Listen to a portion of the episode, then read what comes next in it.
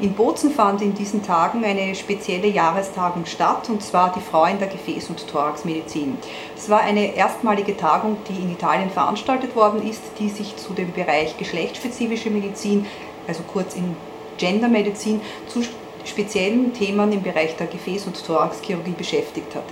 Hier wurden unter anderem für uns vollkommen normal nachvollziehbare Beispiele gebracht, dass die Frau aufgrund ihrer kleineren biologischen Größe kleinere Organe besitzt und dieses aber eine ganz entscheidende Bedeutung hat auf äh, zum Beispiel chirurgische Techniken, im Bereich zum Beispiel der, Gefäß, der Gefäßverschlüsse, am Bereich der Arterien, dass hier nicht mit konventioneller Nahttechnik gearbeitet werden dürfte, sondern eine spezielle Nahttechnik vor allem an kleineren Gefäßen verwendet werden muss, um postoperativ Komplikationen im Bereich des Gefäßverlaufes zu unterbinden.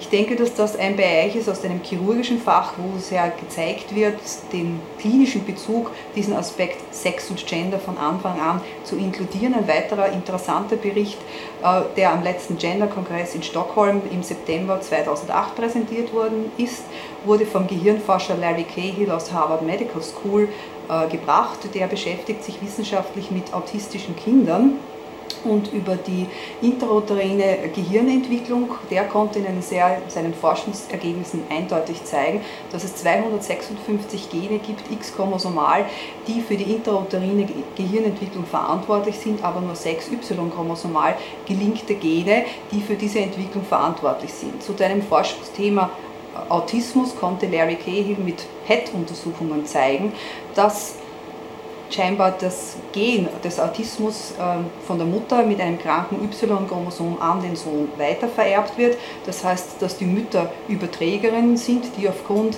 aber eines gesunden X-Chromosoms diesen Defekt ausgleichen können. Das heißt, die werden nie wirklich manifest erkranken an Autismus, aber der Sohn, der nur ein X-Chromosom hat, wenn er dieses kranke X-Chromosom von der Mutter bekommt, dann klinisch manifest an Autismus erkrankt.